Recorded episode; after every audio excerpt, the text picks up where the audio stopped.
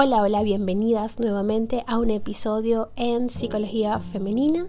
Para quienes son nuevos por acá, mi nombre es Isneikar Blanco. Soy psicólogo clínico y me especializo en la atención a mujeres, a trabajar el empoderamiento femenino, crecimiento personal, autoestima, entre otros aspectos.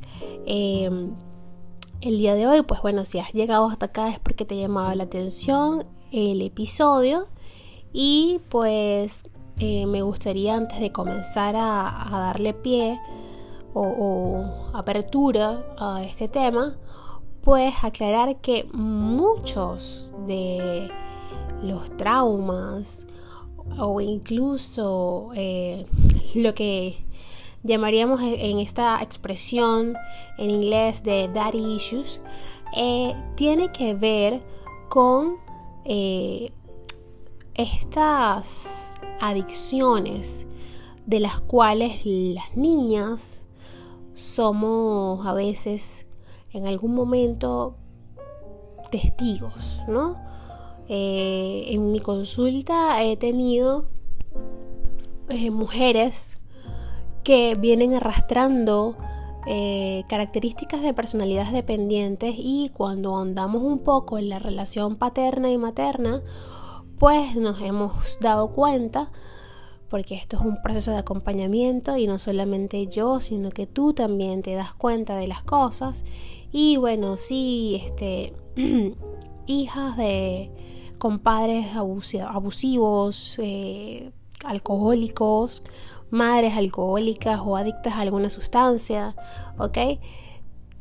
Hay una tendencia porque crecen viendo estas cosas. Incluso hace mm, poco estuve viendo un documental en Netflix, el de Einstein, que creo que muchos lo hemos visto, y pues hacía un estudio consensuado de lo que decían acá en este documental y eh, llegué a la conclusión de que la media o el factor común entre todas estas chicas que fueron arrastradas por esta red de pedofilia, eh, el factor común que las caracterizaba o que las, relacionaba era que eran chicas que habían escapado de su casa, que habían sido víctimas de abuso en sus casas, que habían crecido en un hogar donde, la mamá era adicta o el papá era adicto a alguna sustancia, ¿ok? Entonces son patrones que, de conducta que, pues si bien es cierto, no, no precisamente van a llevar a esto, pero existe una gran posibilidad. Primero que nada quisiera aclarar los tipos de adicciones y las consecuencias. ¿Qué es una adicción? Una adicción puede ser expresada o definida de tantas formas que en ocasiones es bastante difícil distinguir y sobre todo reconocer que hay un problema en nosotros o en alguien cercano. Generalmente relacionamos la adicción únicamente al consumo de alguna sustancia, como por ejemplo el alcohol, cannabis, opioides, alucinógenos, tabaco, estimulantes, inhalantes, fármacos ansiolíticos, entre otras más. Pero partiendo del conocimiento general que la mayoría tenemos de la adicción y de la definición que se comparte, vamos a hablar entonces sobre eh, lo que es una adicción y por qué sucede. En las adicciones se conoce que las personas pierden el control del consumo, existiendo muchas veces un deterioro de la calidad de vida por las consecuencias negativas de la conducta adictiva. Pero este consumo excesivo, perjudicial y dependiente se manifiesta en diferentes áreas. Algunas de ellas son reconocidas como objeto de estudio por la American Psychiatric Association o la APA, proponiendo, por ejemplo, el juego patológico y el trastorno de juego por Internet. Ambas patologías presentan síntomas muy parecidos a los de una adicción a una sustancia, tolerancia, abstinencia y ansiedad excesiva por jugar. Vamos a enumerar eh, el, tipo de adicciones, ¿ok? ¿Qué tipos de adicciones hay? Eh, la primera sería la adicción a sustancias. La adicción por consumo de sustancias es una de las más reconocidas, ya que esta es una de las que públicamente puede generar mayores y frecuentes daños evidentes por los síntomas fisiológicos debido a la intoxicación y los efectos de esta adicción desarrollan problemas graves e inmediatos posterior al inicio de su consumo, por lo que es muy difícil de encubrir. Los efectos de la intoxicación, ya sea crónica o no, son muy difíciles de ocultar o inhibir de igual forma sus consecuencias, la violencia, accidentes, enfermedades físicas, problemas familiares y sociales, bajo rendimiento laboral, indiscreciones sociales y el incumplimiento de obligaciones. Aunque algunas de ellas pueden estar ocultas bajo expectativas médicas esperadas, como el abuso de consumo de opioides recetados, por ejemplo. La siguiente sería la adicción a personas. La adicción a personas generalmente se conoce como codependencia, es decir, necesita o es dependiente de otra persona para sentirse segura y serena. En este tipo de adicción, los estados emocionales dependen de la otra persona. Si ella se siente bien, yo también. Con una constante y excesiva necesidad de tener cerca y bajo el control al otro ser cada vez necesita compartir más tiempo con el otro. Invierte gran parte del tiempo pensando o buscando la forma de estar con la otra persona. Estas no deben confundirse específicamente con las relaciones amorosas de pareja. Estas codependencias también pueden estar dirigidas a familiares y amigos. La adicción a las redes sociales es una de las adicciones que recientemente se comenzó a reflejar y conocer mejor, en donde las personas pasan la mayor parte del día navegando en una o varias redes sociales. En estas pueden evitar estar viendo distintas publicaciones comentando, escribiéndose con otras personas, cargando fotografías, viendo videos, pero todo esto con una ansiedad intensa que no está presente en el uso habitual de estos espacios.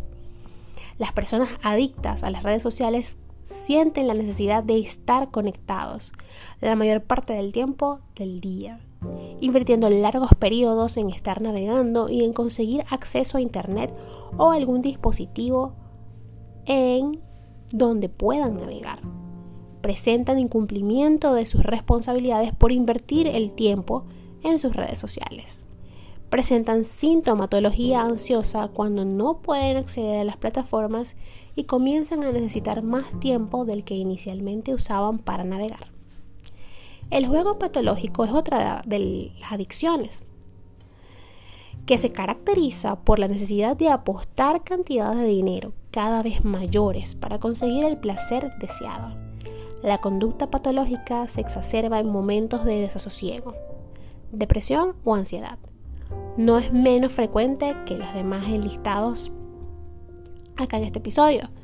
Pero aunque es uno de los más comunes por su misma sintomatología, la persona con esta adicción suele ocultar y negar el problema. Otro tipo de adicción es a los juegos de internet, que este, dirían pues entra como el juego patológico, no, hay una gran diferenciación. Es la tercera adicción más frecuente después del juego patológico y los trastornos por consumo de sustancias que se manifiestan en el Manual de Diagnóstico y Estadístico de los Trastornos Mentales, que ya les he hablado de ese manual. Es una patología, aunque el trastorno de juego por Internet aún sigue como una afección que requiere más estudio, presenta síntomas equivalentes a una adicción. Esta adicción se caracteriza por un uso persistente y recurrente de Internet para participar en juegos, que con frecuencia son con otros jugadores en línea y que provoca un deterioro o malestar clínicamente significativo. En esta adicción aparecen síntomas de abstinencia al quitarse los juegos por Internet, por ejemplo, irritabilidad, ansiedad o tristeza, pero no hay signos físicos de abstinencia. También se presenta tolerancia, como una necesidad de dedicar cada vez más tiempo a participar en estos juegos. La persona adicta expresa intentos infructuosos de controlar la participación en juegos por Internet y una pérdida del interés por aficiones que tenía antes. Se continúa con el uso excesivo de los juegos a pesar de saber los problemas psicosociales asociados que puedan surgir o exacerbarse por la participación en estos. Generalmente se usan los juegos por internet para evadir o aliviar un afecto negativo, como por ejemplo sentimientos de culpa, ansiedad, tristeza o indefensión. ¿Cuáles serían las consecuencias de las adicciones? Dentro de un diagnóstico diferencial, una de las consecuencias sería un trastorno psicótico inducido por sustancias, medicamentos, trastorno bipolar inducido por sustancias o medicamentos, trastorno depresivo inducido por sustancias o medicamentos, trastorno de ansiedad inducido por sustancias o medicamentos, trastorno obsesivo compulsivo inducido igualmente por sustancias o medicamentos, trastorno del sueño inducido, disfunción sexual inducida y algún trastorno neurocognitivo por consumo de sustancias y medicamentos. Si se dan cuenta, aquí el común es que son trastornos inducidos. Este tipo de trastornos que les he nombrado acá son trastornos que por lo general tienen un componente orgánico. Sin embargo, en estas situaciones son inducidos debido a la adicción. ¿Cómo afectan las adicciones? El deterioro por las adicciones de cualquier tipo antes mencionados pueden tener graves consecuencias como el deterioro en el rendimiento laboral o académico, indiscreciones sociales, problemas interpersonales, incumplimiento de las responsabilidades, accidentes de tráfico, peleas por el comportamiento desinhibido, violaciones, conductas de alto riesgo, por ejemplo, tener relaciones sexuales sin protección, conducción temeraria, sobredosis de la medicación o de la sustancia, poner en riesgo y perder relaciones importantes con la familia o amigos.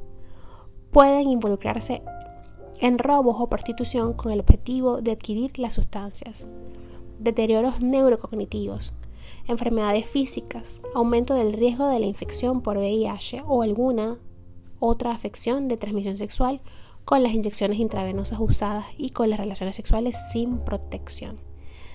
Si se dan cuenta, acá les he dicho que son conductas de alto riesgo. ¿Por qué? Porque no piensan y solamente están en la búsqueda de la satisfacción, del placer, eh, de darle una respuesta inmediata a esa demanda. Y pues acá, si has conectado con algo de lo que te he dicho, lo importante es que acudas a terapia psicológica. Necesario, es sumamente necesario. Y aparte de todo esto, pues dependiendo del nivel en que te encuentres, si eres tú o es un familiar o un amigo, pues también va a necesitar, eh, aparte de la ayuda de un profesional de la salud mental, pues ayuda médica para poder controlar, porque ya hay algunas sustancias que están en el organismo que no es de recomendable sacarlas de, bruscamente, ¿ok? Y hay un protocolo de tratamiento para todo ello. Pero eh, este tratamiento, este protocolo médico debe ir de la mano con atención psicológica para poder reinsertar a la persona adicta y poder concientizar que hay un problema real y que se debe trabajar en ello para no volver a caer en las mismas adicciones. Hasta acá el episodio de hoy, espero que lo hayas disfrutado y si ha sido así, por favor compártelo. Si te, como te dije, si has conectado con este episodio y sientes que estás pasando por un problema similar, recuerda que no estás sola. Acá estoy yo para acompañarte y si por el contrario tienes algún conocido, una amiga o un familiar que está pasando por ello, es importante que acudas a la ayuda de un profesional. Hasta el próximo episodio.